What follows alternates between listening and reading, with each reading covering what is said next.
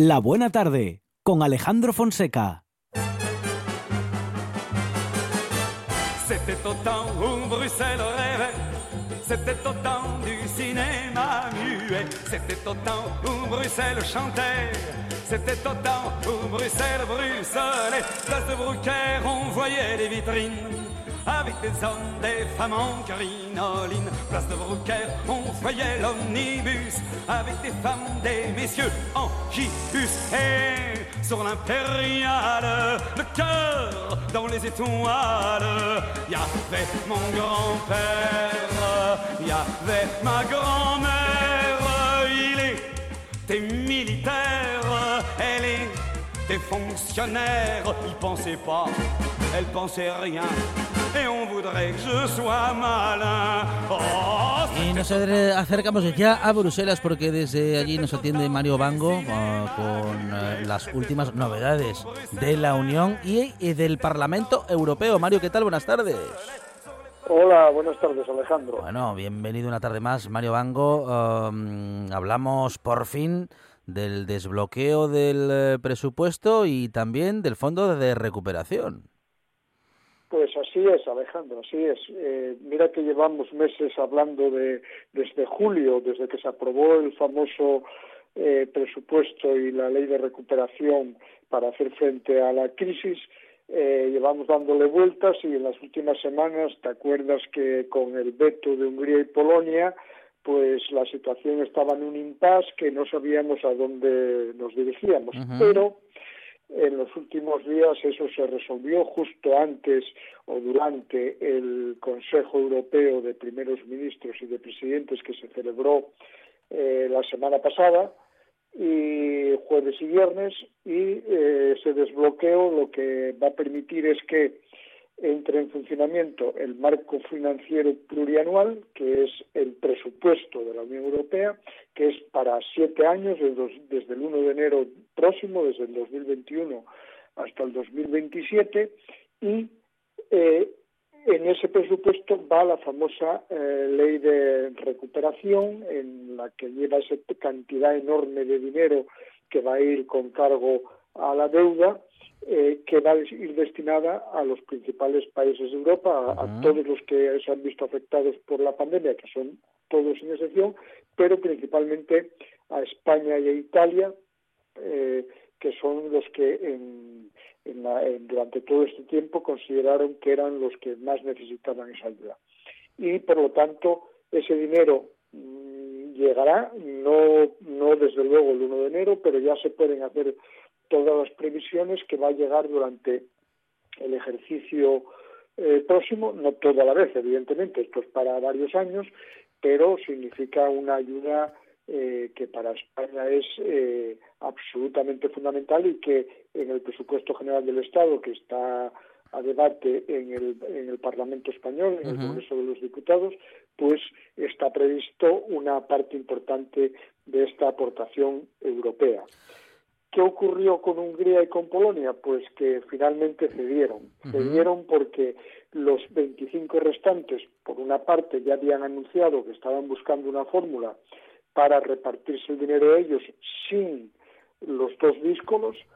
Eh, eso, por una parte, claro. Pero por otra, eh, y por lo tanto, ellos, sobre todo Polonia, Hungría mucho, pero Polonia muchísimo más, Polonia necesita a la Unión Europea por varias causas que comentaremos durante esta conexión, pero eh, fundamentalmente porque es uno de los países que más dinero recibe para su recuperación y su reactivación económica. Y si no se le daba, pues entraba en grave riesgo de no poder mantener todas sus políticas. Eh, pero además ocurrió el famoso caso del eurodiputado húngaro, muy próximo a Orbán, que cayó en una en una pues bueno en una fiesta en una orgía como han dicho todas las agencias y los medios una orgía solo para hombres cuando en Hungría este diputado y por supuesto Orbán persiguen hasta el final a, este tipo de, actividades. Bueno pues pues eh, digamos que eh, la situación se volvió tan tensa que aunque Orbán el último día aquí en Bruselas apareció para decir que ellos firmaban el acuerdo para salvar la unidad europea, en realidad lo que estaba salvando era a sí mismo, ¿no? Porque eh, no podría resistir mucho tiempo sin el apoyo de, la Unión Europea. Bueno, pues ese ese tema quedó resuelto, quedó muy bien resuelto además. Eh, y ahora, eh, lo que ocurre es que ahora no entra en vigor inmediatamente porque el marco financiero plurianual prevé que los estados aumenten su techo de gasto con la Unión Europea, es decir, de lo que ponen el dinero que ponen en, en Bruselas, tienen que ampliar eh, de acuerdo con las nuevas eh, cifras. Y entonces cada Parlamento eh, nacional, los 27 parlamentos nacionales, tienen que pronunciarse sobre ese aumento de gasto. Y por lo tanto, hasta que no se pronuncien los 27, pues no, no podrá entrar en vigor el marco financiero plurianual, que esta semana, que hay Parlamento Europeo, hay Pleno del Parlamento, el, Parlamento Europeo, que es el primero que tiene que dar ese paso, pues lo va a dar porque los grandes partidos están de acuerdo y luego queda que esos 27 parlamentos nacionales. Algunos son muy lentos. Alemania, por ejemplo, va a tardar, eh, según que se calcula aquí, por lo menos dos meses en, dar el ok. Pero lo van a dar porque se supone que los 27 representantes que vienen a Bruselas, que son los primeros ministros, tienen eh, votos suficientes en sus parlamentos para sacar adelante eh, la propuesta, con lo cual ya una vez mm, eh, resuelto el veto, ya todo el mundo da por hecho que, que esto entre en vigor. Bueno, y queda una segunda sí, sí. Y acabo ahora mismo. Queda una segunda cosa, que es que eh, el dinero, sobre todo el de la ley de recuperación o el Next Generation, que es como se llama aquí, ese dinero es de deuda. Por lo tanto, la Comisión tiene que ir al mercado, a los mercados mundiales, a pedir ese dinero. Y eso no se hace de hoy para mañana por la mañana. Eso lleva un tiempo. Una vez que tengan aprobados todos los parlamentos, Bruselas empezará con esa fórmula de eh, eh, pedir dinero en el mercado. Y tampoco llega todo el primer día, sino que eso eh, tiene una escala y por lo tanto eso todo retrasará. Eh, lo que no impide que ya se puedan hacer proyectos con cargo a ese presupuesto y que España tenga que presentar en los primeros meses del año que viene su plan nacional para aprovechar ese dineral enorme. En el caso de España le van a dar 60.000 millones de euros eh, que no tiene que devolver, que no son un préstamo. Y por lo tanto es una cifra muy importante. ¿no? Bueno, eh, una cifra muy importante que por fin, eh, bueno, queda quedará liberada eh, y ya veremos, bueno, pues en qué medida va llegando a los diferentes países. Una buena parte de ese dinero no tiene que ser devuelto por algunas de las naciones de los países miembros. Otra parte sí, pero en todo caso será dinero que se utilizará para inversiones y que además también es parte de la cobertura que, mm, bueno, que está incluida ya en los presupuestos eh, generales del Estado y que cuando estos sean aprobados de manera definitiva, como decimos, contarán en parte con ese dinero, eh, bueno, pues mm, vamos a decir que prometido, prometido y comprometido desde la Unión Europea para los diferentes países y en este caso para el nuestro. También, eh, Mario, se ha logrado algún tipo de acuerdo respecto de Hungría y Polonia en sus, vamos a decir que en respecto del Estado de Derecho en esos países. Sí, eh, bueno, antes que nada, una precisión, ¿eh? los 60.000 millones de España son no, no se devuelven. Luego hay otros eh, cincuenta y tantos mil que, que si los pides hay que devolverlos. pero la ministra española de Economía todavía, bueno, sí se ha pronunciado, ha dicho un par de veces que en principio no los pedirá, pero si los necesitara y los pidiera, esos hay que devolverlos. Pero los 60.000 millones eh, que, va, que son mm, los primeros y que eh, eh, están previstos, esos no se devuelven. Por lo tanto, es una, es una inyección de dinero brutal para renovar y modernizar el país. ¿no? Y bueno, vamos al segundo tema, que efectivamente en ese mismo Consejo Europeo se acordó la reducción de las emisiones de efecto invernadero que estaban previstas mm, que fueran de un 40% para el año 2030 pues se ha subido hasta un 55%. Vamos a explicar esto porque es un, tema eh, complejo, no es, no es, una cuestión fácil. No es, eh, vamos a ver, la reducción del 55% de los gases de efecto invernadero tiene como referencia el año 1990. y, y por lo tanto ese 55% se refiere a lo que emitíamos, emitía Europa en el 90. Pero en el 90 muchos de los países que están hoy en la Unión Europea no estaban, porque no habían ingresado todavía. Entonces la Unión Europea ha decidido que la fecha de referencia para Europa sea el 2005, que es el año en el que ya estaban incorporados los 27 países y que ya tenían, digamos que una manera común de medir eh, esas emisiones. Eh, por lo tanto, es a partir de esa fecha cuando eh, se toma la referencia, aunque en el dato que se remite a la ONU, que es quien lleva el Tratado de París, que es el que se ocupa de, la, de este asunto, eh, pues la referencia es 1990 porque es la referencia para todo el mundo, que es lo que se estableció en Kioto. Pero Europa va a aplicar la de 2005. Y, y hay que añadir una cosa más, que es que eh, esto afecta mucho más a los países del este, especialmente a Polonia.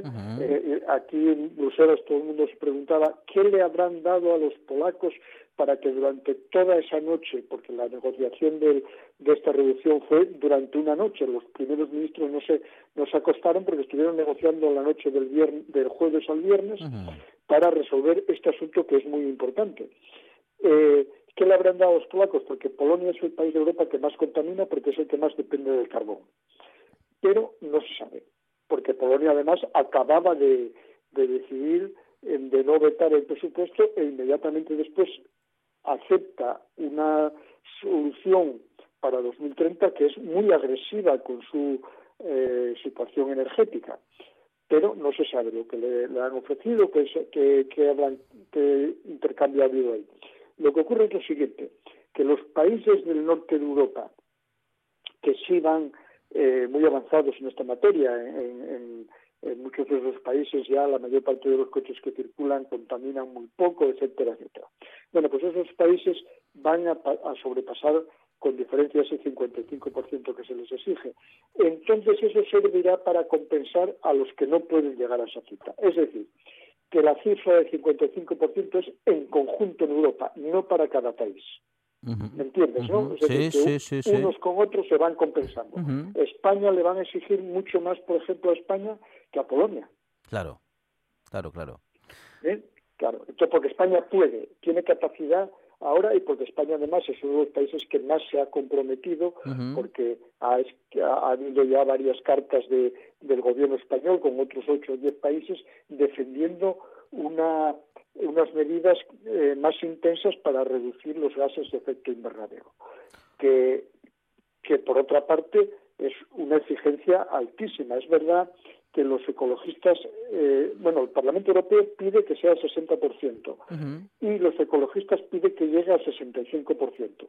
Y esta propuesta del Consejo tendrá que ir al Parlamento y tendrá que debatirse allí y puede que pueda ser modificada, pero en el caso de que sea modificada hacia arriba, hacia abajo evidentemente no, si es modificada hacia arriba, tiene que volver a reunirse el Consejo Europeo para aprobarla, ¿no? En este galimatías que es Europa y que es tan complejo y que a veces cuesta trabajo entender desde para muchos ciudadanos, ¿no? Porque efectivamente es, es muy complejo, pero bueno, al final eh, ya ves que con todo terminan saliendo las cosas y terminan siendo muy eficaces. Mario, para terminar, otra vez el Brexit y otra vez negociación hasta el último momento. Y el último momento, bueno, yo ya no sé qué decir, ¿no? Porque hemos anunciado que estaba el límite en la próxima semana, en el próximo mes, y claro, ninguno de la, ninguna de las partes quiere no llegar a un acuerdo, pero no sé si habrá más margen a partir del 31 de diciembre. Todo, supongo que todo dependerá de lo que ambas partes decidan. Bueno, yo acabo de escuchar a, la vicepresidenta de la comisión en una acaba de tener una intervención porque eh, hoy hubo reunión del colegio de comisarios y salió ella a dar las explicaciones como portavoz, Margaret Vestager, y acaba de decir que que Barnier, Michel Barnier, el negociador jefe por parte de la Unión Europea, estuvo esta tarde con ellos dándole los, bueno, cómo está la situación en estos momentos, ¿no? Está aquí el negociador inglés en Bruselas y, y Barnier fue a explicarles a los comisarios la, el momento. No quiso decir nada, ni, ni favorable, ni positivo, ni negativo. Simplemente dijo que, que había estado con ellos y que les había dado los datos de la situación ahora mismo. Bueno, ¿qué ocurre con esto? Que la Unión Europea da por hecho que no se puede llegar a un acuerdo, por lo menos a un acuerdo eh, en los términos que ellos eh, vienen defendiendo. Eh, otra cosa es que no haya una ruptura brutal, aunque esto hay que cogerlo con mucho cuidado, porque la Unión Europea nunca puso, que te acuerdas que lo hemos comentado muchas veces, nunca puso límites ni fechas. La Unión Europea siempre dice que está dispuesta a negociar hasta cuando sea y que está acostumbrada a mantener negociaciones de cinco años, por lo tanto no tiene ninguna prisa en resolver esto. La tiene el Reino Unido, que el actual primer ministro eh, tiene un mandato legal, porque él mandó esa ley al Parlamento y se aprobó, de que el 31 de diciembre hay que salir como sea. Por tanto, es él el que tiene la, la eh, digamos, eh, el que se puso la espada contra la pared, porque la Unión Europea nunca le exigió eh, esa fecha. Y por lo tanto no puede entrar en otro periodo de transición. El, día, el día último de este mes tiene que salir. ¿Qué significa salir? Pues que el Reino Unido, que vende el 47% de su producción en el mercado único europeo, es decir, que la mitad de lo que produce lo vende en Europa, pues Europa va a tener que poner eh, límites y, fórmulas para eh, toda esa enorme cantidad de producción que viene. Es verdad que Europa vende también mucho al Reino Unido, pero muchísimo menos. ¿Qué, qué, qué, buscarán al final? Yo creo, ¿eh? esta es una opinión personal, eh, bueno, algún, algún diplomático español ha comentado esto. Bueno, pues creen que al final lo que ocurrirá es que hará alguna pirueta eh, el Reino Unido para volver a entrar en otro periodo de transición o alguna solución intermedia que permita bien seguir negociando o que no eh, impida que esa fila enorme de camiones que pasan, pasan no sé si eh, 9.000 camiones cada día eh, cruzan la frontera, vamos, se cruzan el Canal de la Mancha camino del Reino Unido con producción europea y al revés, ¿no? Eh, pues que eh, busquen una manera porque Johnson está perdido en su propio laberinto, puesto que él es ha sido un demagogo con esta historia, hay que decirlo claramente, y no puede salir sin un pacto, sin un pacto que le permita defender aquello que él propagó durante años diciendo que salir sería fabuloso para el Reino Unido cuando todo el mundo eh, medianamente experto se da cuenta que es una es una locura salir así, ¿no? Y, perder a tu principal eh, tu principal uno de tus principales proveedores y uno de tus tu principal mercado. Eh, entonces su tiene que tragar con algunas soluciones que le propone Bruselas y que no puede porque su partido y sus eh, sus partidarios más más radicales no aceptan de ninguna manera. Entonces está, está atrapado entre... mientras que Europa no tiene ese problema. Ya sabes que estas últimas semanas intentó hablar con el presidente Macron y con la presidenta Merkel y no se le pusieron al teléfono porque le, le mandaron el mensaje de que quien negocia en nombre de los 27 es la presidenta de la comisión y, delegada por ella eh, por él por ella es eh, Michel Barnier y no hay nadie más negociando. Por lo tanto, no puede pedir árnica porque no se lo dan. Bueno, eh, eh, es, lo que es, eh, es lo que sucede cuando se intenta manipular la realidad con bueno pues con datos erróneos, bueno con mentiras en todo caso y con una actitud populista que le ha llevado a esto y pero que en todo caso también está arrastrando a Europa a una situación muy complicada Veremos qué, qué sucede. Seguramente, eh, bueno, pues la Unión como mm, gran unión económica logrará con su poder controlar la situación y hacer que toda la Unión llegue a buen puerto para todas las partes. Mario Bango, desde Bruselas para el mundo. Mario, gracias. Un abrazo. Un abrazo, hasta siempre. Un programa de viajes, turismo, aventura e historia lleno de contenidos didácticos con los que aprender y divertirse. Un escaparate turístico donde se incluyen información sobre casas rurales, hoteles, gastronomía, turismo de aventura, senderismo, festivales. Voy a volver a salir y quiero que me aplaudáis como si fuera yo que sé. Un buen día para viajar. Un programa de apoyo al sector turístico de Asturias. Los sábados y domingos de 8 a 10 de la mañana.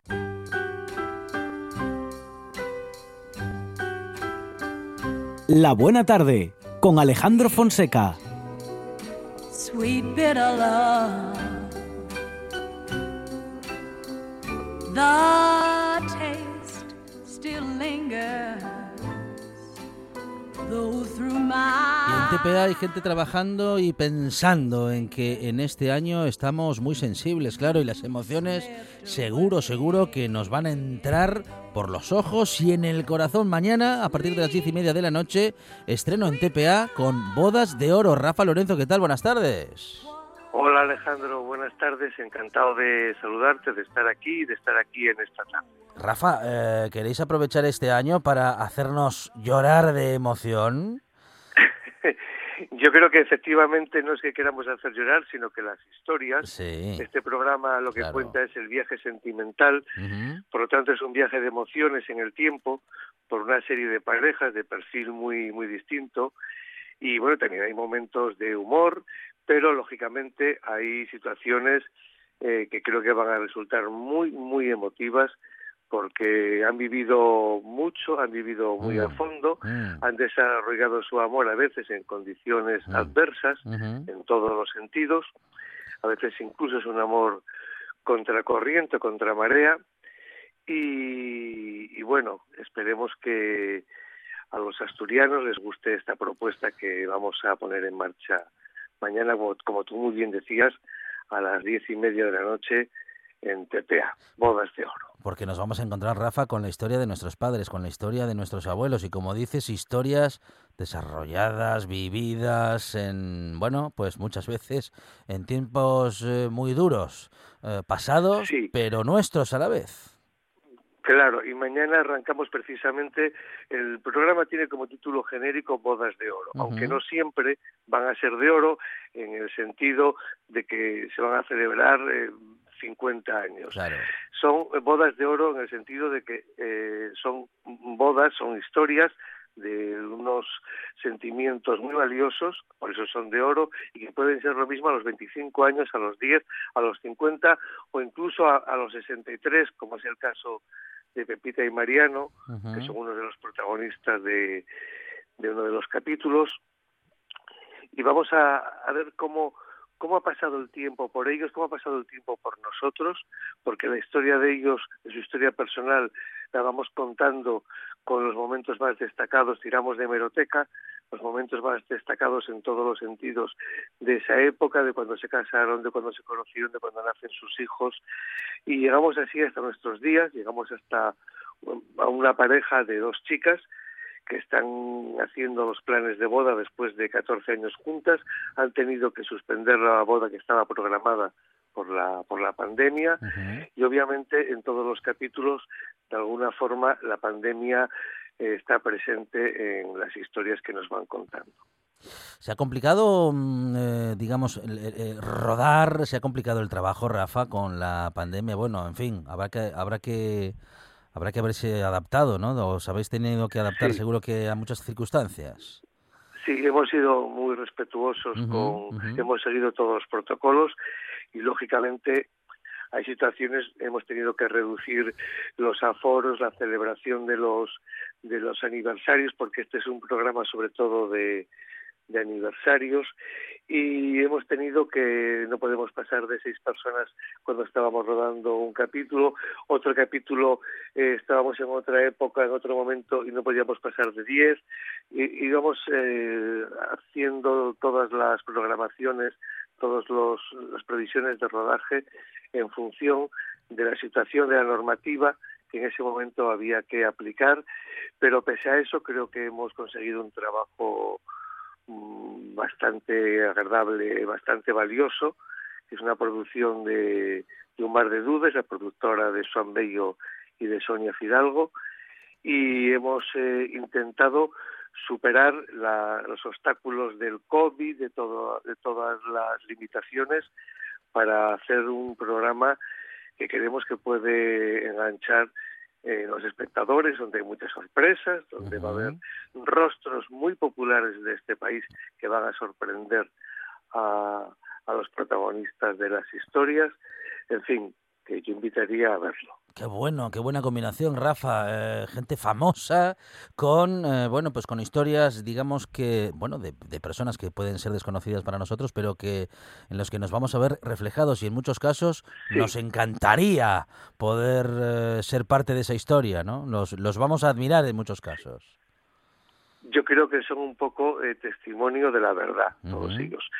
Creo que todas las parejas mm, que nos cuentan su historia nos la cuentan con valentía, con mucha honestidad, con mucha verdad y con esa extraña calma esa extraña perspectiva que te da el paso del tiempo, que también influye, claro.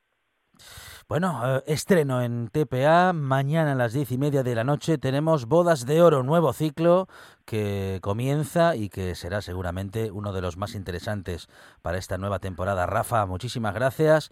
Enhorabuena Muchas y que, gracias y salga todo muy bien. Gracias. Un abrazo fuerte. Fuerte Hasta abrazo. pronto.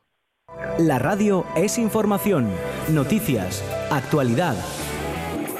La radio es entretenimiento, es música. La radio es palabra. Pero sobre todo, la radio eres tú. RPA. Si nos escuchas, te escuchas. Una de vinilos al ajillo, dos de micros al cabrales, tres de cables afogados. Oído cocina. Carlos Novoa se cuela en las mejores cocinas del país Astur. De lunes a viernes, a las 11 de la noche, Oído Cocina con Carlos Novoa.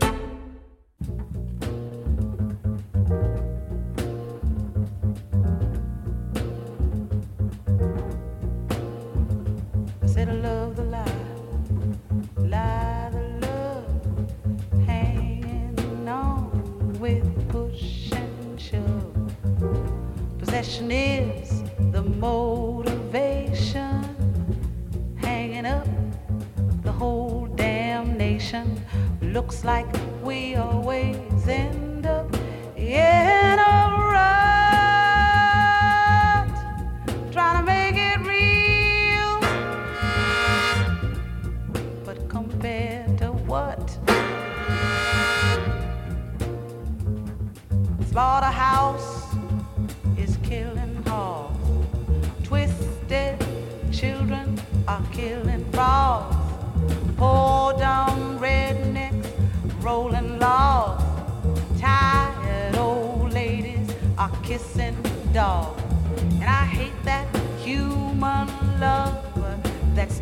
mud. Trying to make it real. But compared to what? Said the president, he's got his war.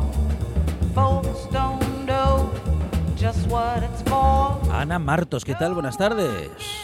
Hola, buenas tardes. Ana es la autora de la biografía canalla de Emilia Pardo Bazán, eh, una publicación que nos ha parecido, mm, bueno, pues eh, ideal, ¿no? Para estos días en los que tanto se está hablando del Pazo de Meirás, en el que sabemos que Emilia Pardo Bazán y familia tienen una, un papel protagonista también, pero que al final, eh, bueno, pues con todo este lío de la familia Franco saliente, eh, se nos Mm. olvida contar esa parte de la historia, bueno, importantísima, Ana.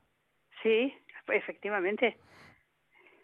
Bueno, Eh, vamos. a empezar por el principio, si te parece, Ana, y bueno, Sí. cuéntanos someramente al menos quién, quién ha sido Emilia Pardo Bazán, escritora gallega y, y qué más. Emilia Pardo Bazán eh, fue la escritora más importante que tuvo España entre el siglo XIX y principios del XX. Y fue una mujer que fue capaz de hacer algo que no ha hecho eh, casi ninguna persona que yo conozca y es ser dueña de su destino. Nada menos que en una época en que las mujeres eran la esposa del marido, bueno, primero la hija del padre, luego la esposa del marido y luego la madre del hijo. Ella no, ella fue capaz de hacer todo eso. Eh, fue la primera periodista, la primera ateneísta, la primera mujer capaz de, de dar una clase, impartir una clase en España, eh, ser consejera de educación, de cultura, de una serie de cosas. Una persona muy importante. Una persona muy importante y que tiene una historia que le une al Pazo de Meirás. ¿De qué manera, Ana? El Pazo de Meirás es una propiedad que tenía la familia Pardo Bazán desde hacía mucho tiempo. Esta familia era de Rancio Abolengo y data del siglo XIV. Eh, no le llamaban el Pazo, entonces era una granja. Ellos le llamaban la granja de Meirás o las torres de Meirás, porque tenía torres. Era de en la época de Emilia esta propiedad estaba en manos de su padre y la familia no vivía allí. Yo mm, creo que no vivía ni el padre ni vamos, ni- nadie de la familia de Emilia han vivido en el Pazo. En realidad lo utilizaban para veranear. Ellos vivían en La Coruña, en la calle Real, y como el padre era político, mm, también eh, vivían en Madrid una buena parte del tiempo y tenían una, una vivienda en la calle San Bernardo de. Madrid. Cuando el padre murió, Emilia, que era hija única, heredó el pazo. Y aparte de los arreglos que había podido venir haciendo la familia, ella le destinó muchísimo más amor y muchísimo más arreglos y muchísimo más dinero y muchísimo más uso, sobre todo uso al pazo. Ya ella fue la que convirtió la granja o las torres, como se llamara aquello, en lo que es el pazo de Meiras. Lo arregló, mm, pero no para vivir en él, sino para trabajar en él, que era mucho más importante. Para ella, el tra- después de sus hijos, lo más importante fue su trabajo. Y allí en el Pazo, una vez arreglado, eh, se arregló, se organizó una celda para trabajar. Una celda en la que ella recibía a las musas, porque antes de empezar a trabajar, todos los días, cortaba una rosa de los jardines y la ponía allí para que vinieran las musas a darle lo que ella llamaba esa ligera fiebre que acompaña a la creación. Eh, con eso trabajaba, con esa idea de la ayuda de las musas. Por cierto, la gente que vivía con ella en el Pazo, las sirvientes, su tía. Vicenta y toda la gente que de allí, andaban de puntillas desde las 8 de la mañana hasta la hora de comer, que ella dejaba de trabajar, todo el mundo de puntillas para no molestar. Y es donde ella trabajaba. Porque ella trabajaba, mm, bueno, eh, por lo que dices, de sol a sol, Ana. No, no, de- trabajaba desde las 8 de la mañana hasta la hora de comer. Ajá. Bueno, es. bueno. Luego ya se podía hacer toda la juerga y todo el ruido que se quisiera. Ah, bueno, bueno, bueno, bueno. Luego después de comer se dedicaba a otras muchas cosas, pues a estudiar o a- bueno, ella viajaba mucho, mantenía correspondencia con un montón de personajes, por ejemplo con eh, con este Marcelino Méndez Pelayo, con. Víctor Hugo, con eh, bueno, con mucha gente. En- entre eh, las cosas que ella eh, así hizo en el, en el en el Pazo de Meirás fue acoplar una gran parte de su biblioteca, porque ella no vivía allí, como he dicho. Ella vivía o bien en Madrid, en la calle San Bernardo, o bien en La Coruña, en la calle Tabernas. Eh, tenía allí su vivienda, digamos, su sede social o como se llame, eh, que es actualmente eso es la casa museo de Emilia Pardo Bazán. Están allí sus muebles, están todas, casi toda, una buena parte de su biblioteca. Por cierto, allí es donde presenté yo el libro este, la biografía canalla de Emilia Pardo Bazán. Me invitó la Academia de la Lengua Gallega, que tiene su sede en la casa de Emilia Pardo Bazán. Bien, entonces vamos a lo del pazo, para que no se pase el tiempo. Eh, Emilia murió en, el, en 1921, Ujú. eh, murió en Madrid y su deseo era que la enterrasen en el Pazo de Meirás, que ella había arreglado y que tenía una capilla, una iglesia en la que se casó. Ella se casó allí, su hija mayor también se casó allí. Emilia tuvo tres hijos, una hija Blanca, que bueno, fue la mayor, la que pervivió, después otra que murió muy joven, soltera, Carmen, y luego un hijo, Jaime. Este hijo Jaime, sin quererlo, sin saberlo, fue el, el, digamos, el promotor de que se llegara a vender el Pazo de Meirás y para regalárselo a la familia de Franco, porque hubo una tragedia. Este chico Jaime estaba casado con Manola y tuvieron un hijo que se llama también Jaime y en el año 36 eh, durante la ah bueno no lo he dicho este hombre Jaime tuvo ama- un amante o un escarceo amoroso no lo sé con una chica de pueblo. Tuvo un hijo oh, natural pero no lo quiso reconocer por no vamos a entrar porque no sé por qué motivo no lo reconoció. Es fácil averiguarlo pero yo nunca lo averigüé.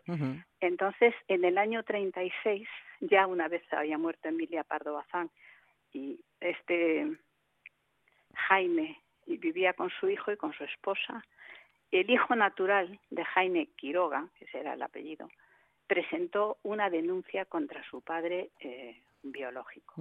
Este chico, que no sé su nombre, era miliciano y era responsable de un pelotón de milicianos en la Segunda República. Se presentó en la casa del padre y le detuvo. Le llevó la denuncia, síganos, y le llevó a una checa.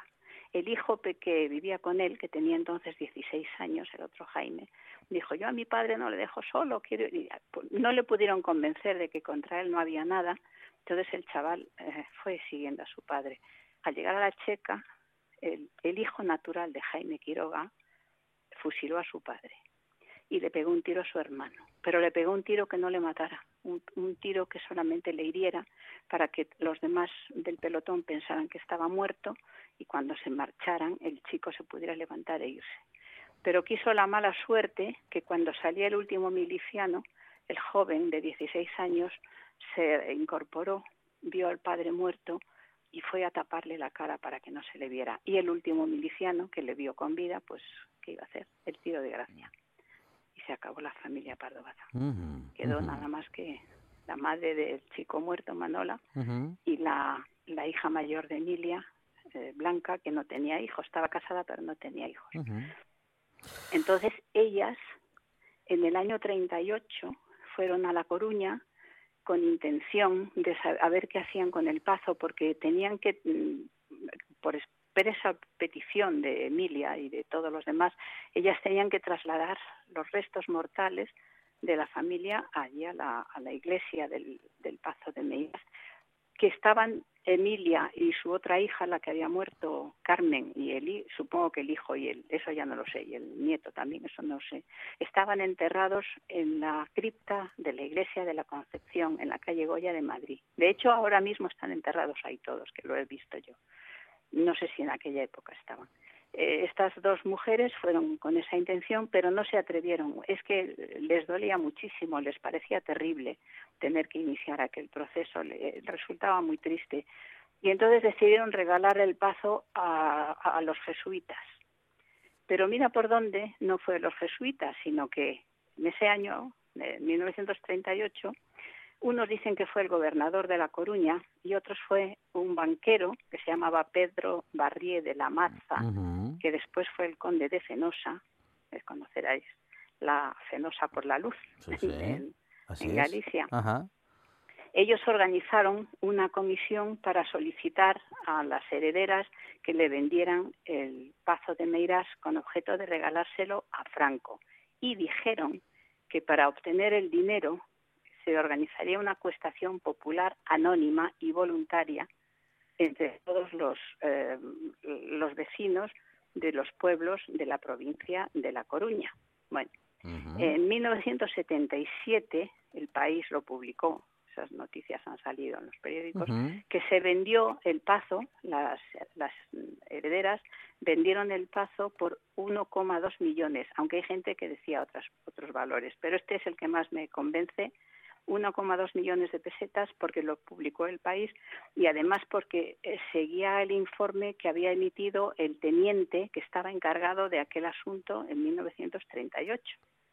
Bueno, pues para conseguir el millón doscientos mil pesetas, eh, lo primero que hicieron fue solicitar a todos los ayuntamientos de todos los pueblos de La Coruña, de la provincia de La Coruña, que eh, apartaran un 5% de la contribución que cobraban. Pero claro, con eso no llegaban ni para empezar, para pagar el millón doscientas mil pesetas.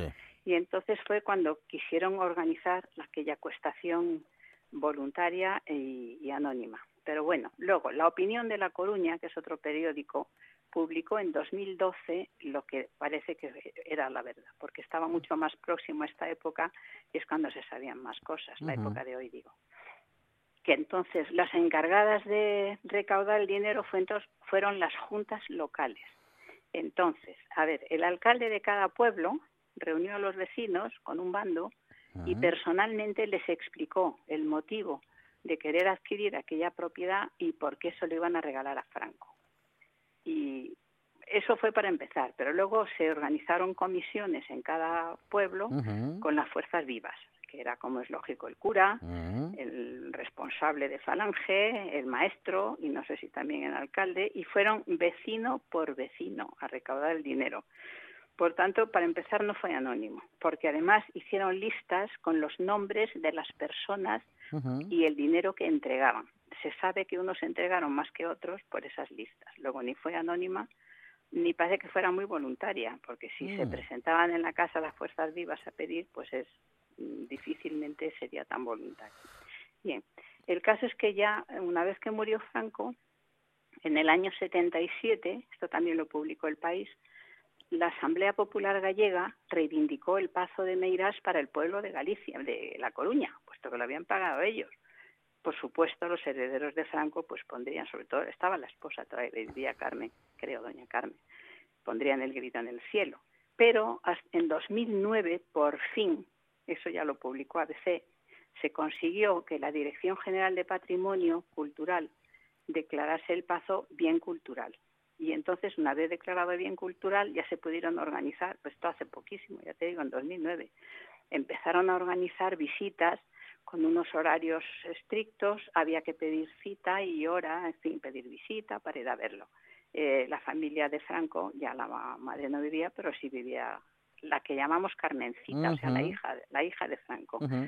Fue la que más protestó. Claro, nosotros estamos allí veraneando y nos viene la gente y nos molesta. Bueno, bueno, pues todos estos litigios los conocemos porque han sucedido últimamente y hasta que en 2020 finalmente pues el pazo como sabemos ha pasado ya a propiedad del pueblo gallego para que lo disfrute que ya que lo pagaron. Pues eh, en esta biografía canalla de Emilia Pardo Bazán de Ana Martos eh, podemos encontrar esta historia y también por supuesto la de doña Emilia Pardo Bazán la mejor escritora que hemos tenido en nuestro país. Ana Martos muchísimas gracias. Un abrazo. Muchísimas gracias a ti. Ya sabe que somos de casa. La buena tarde en RPA.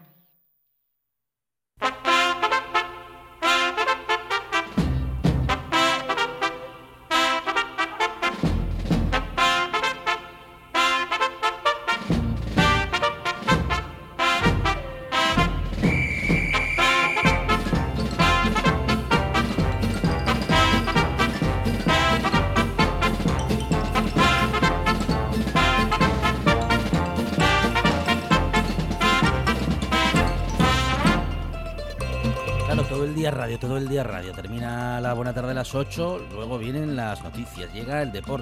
Pero usted puede eh, vivir sin eh, radio. Está noche tras noche, claro, y hasta la noche toda, y todavía siguen después de noche tras noche hay más programas. ¿Puede usted vivir sin radio? No, hombre, ¿cómo voy a vivir hacer radio, sin, escuchar la radio, a esos maravillosos profesionales que están después de la buena tarde? Sí.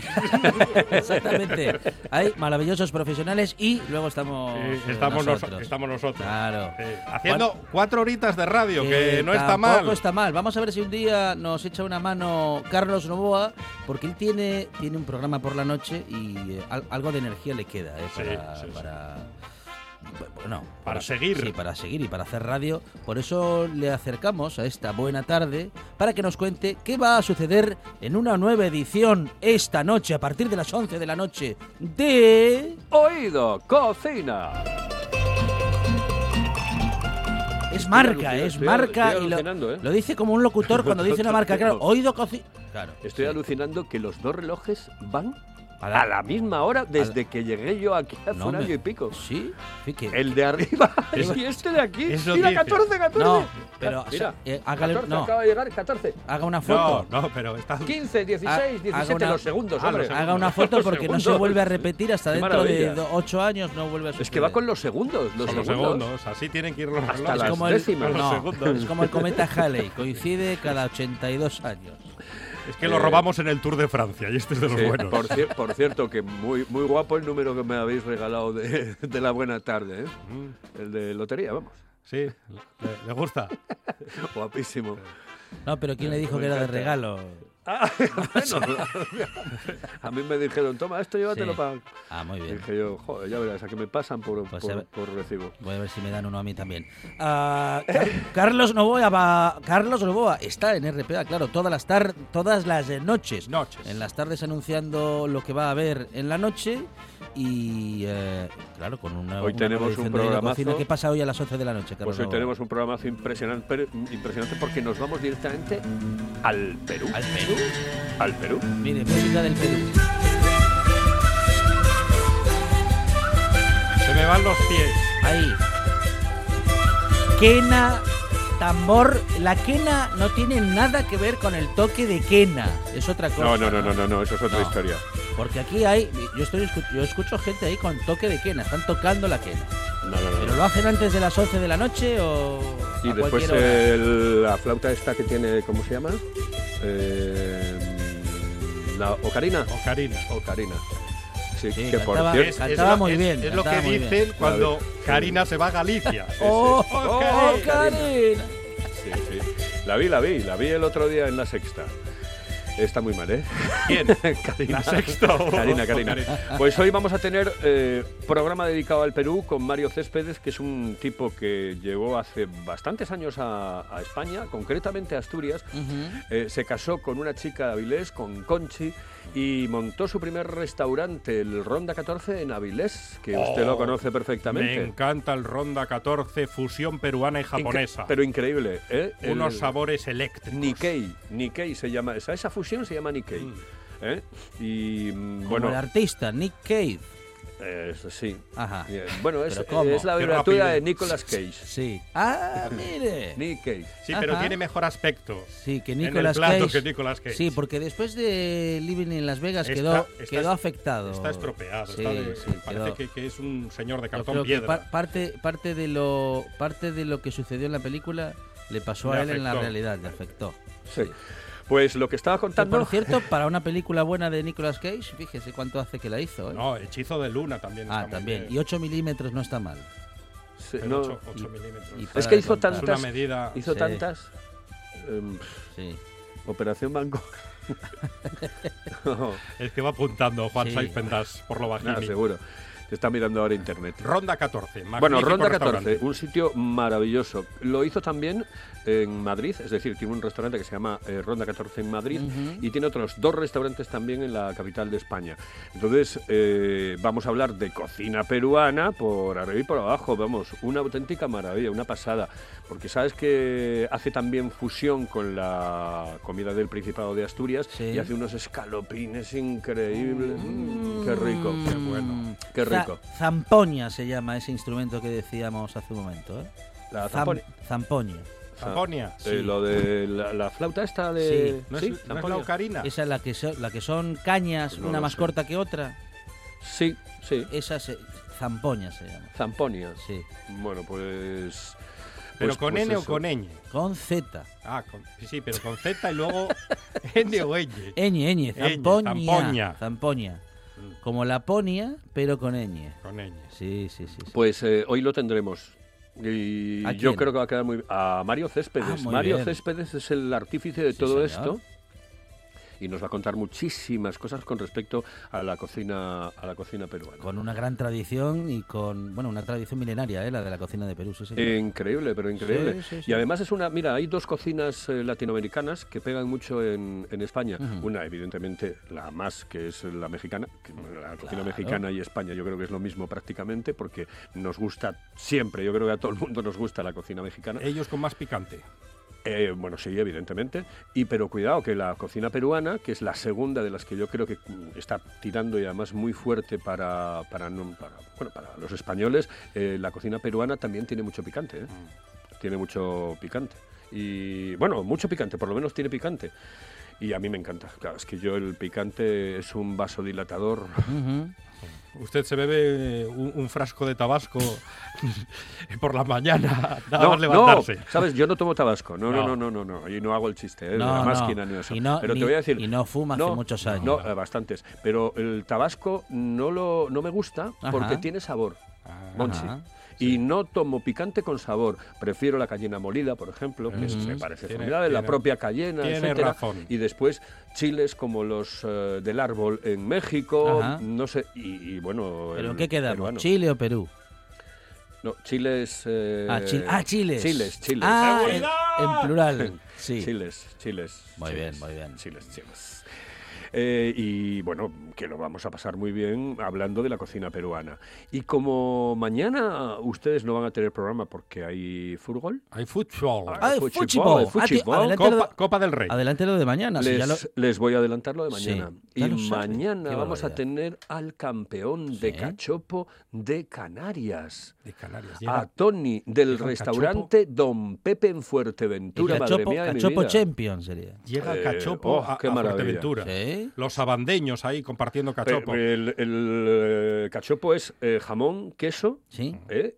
que es como más me gusta, y así. Y así. Mira, ¿y esto qué es? Los abandeños. Los zabandeños. No. ¿Abandeños? Son los abandeños. Sí, pi- versión eh, 2.0. Con cacos con en ca- antes. Ostras, pues entonces hay que pedir 54 cachopos. Sí. Este fue el que comió la, la gaviota esa de Madrid. Bueno, un programa sin peros, pero con eh, cocina del Perú. Perú no se lo puede perder. Perú no me diga que tiene otra cosa que hacer. Perú no. No, no, no, no. Basta, basta, porque a partir de las 11 de la noche hoy tenemos a Carlos Oboa y tenemos una nueva edición de... Oído, cocina. Perú, qué barbaridad. Aparte de ti, tu boca, amo tu forma de bailar.